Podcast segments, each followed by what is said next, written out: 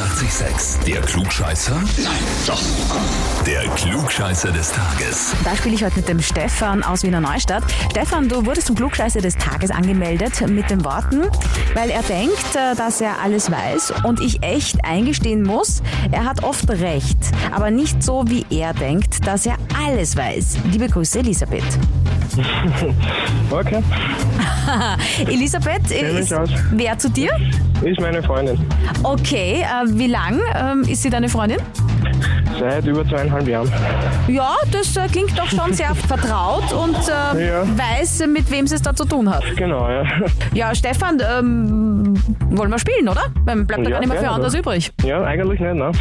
Dann legen wir gleich los. Jawohl. Kommen wir gleich zur Frage. Marie Curie hat heute ihren 85. Todestag. Zweifache Nobelpreisträgerin, einmal in Physik, einmal in Chemie. Und jetzt zur Frage. Welche zwei Elemente hat Marie Curie zum Periodensystem dazugefügt?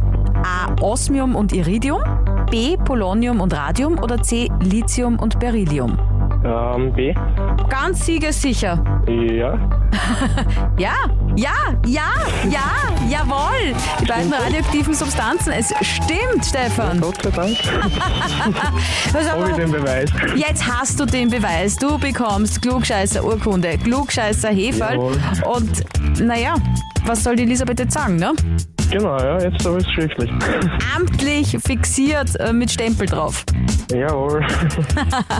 Sage ich recht herzlichen Dank. Bitte gerne gut gemacht. Und wen kennt ihr, der glaubt, dass er alles weiß und das immer und jederzeit? Dann anmelden online auf radio886.at.